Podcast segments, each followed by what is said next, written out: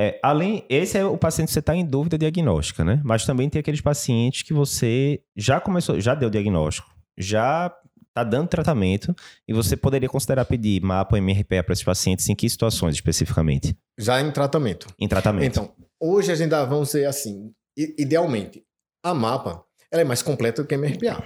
Tá, a gente vai, para quem não tá em dúvida o que é um, o que é outra, daqui a pouco a gente vai detalhar bem direitinho, mostrando os Exato. aparelhos, as coisas todas. Mas né? beleza, mapa então, é mais completo. Então, no diagnóstico, veja, porque o diagnóstico é uma coisa para a vida toda. Você tem hipertensão Isso. noturna, Perfeito. que a mapa avalia 24 horas. Isso. Então, para o diagnóstico, a mapa, vamos dizer assim, seria o ideal. Certo.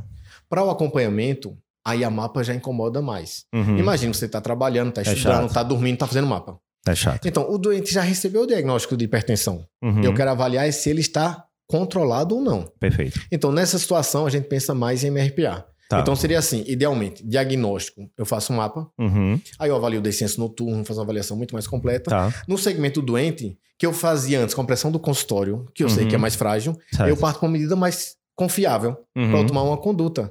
Certo. Aí eu faria MRPA, estou falando de maneira geral, né? Sim, então, sim. de maneira geral, faria MRPA em substituição à pressão do consultório. Que às vezes é comum também. A gente uh, tá com o paciente coronariano, por exemplo. A paciente está sentindo aquela anginazinha de vez em quando. Aí chega lá na consulta, a pressão tá 140 por 90 e frequência cardíaca de 72. Aí você, opa, vou tacar a bronca aqui no. Vou aumentar o beta-bloqueador por causa da angina, por causa da frequência cardíaca, vou aumentar o IECA. E aí quando vai ver, o paciente, puf, sincopa. Aí quando você pega os controles, às vezes até de medida mesmo, né? O aparelho residencial, quando você vai ver, opa, tava ali 118 por 80, né? Enfim, era outra pressão. Então, é. continua existindo a mesma fragilidade da medida do consultório, né? E ainda maior, né? E ainda maior. Uhum.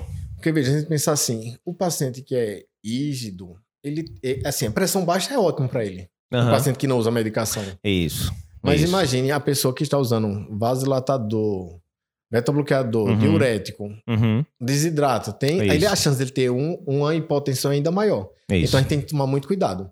Né? E o paciente mais grave, coronariano, né? Que a própria diretriz diz para você evitar baixar abaixo de 120 por 70, né? A história Exatamente. da curva J, que é discutível, tá, mas que poderia diminuir pressão de perfusão coronariana, né? Exatamente. né? Enfim.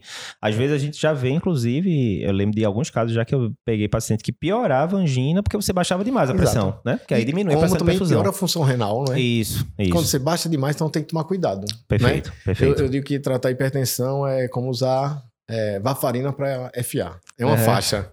É, exatamente, perfeito. é uma perfeito. faixa. É uma boa analogia.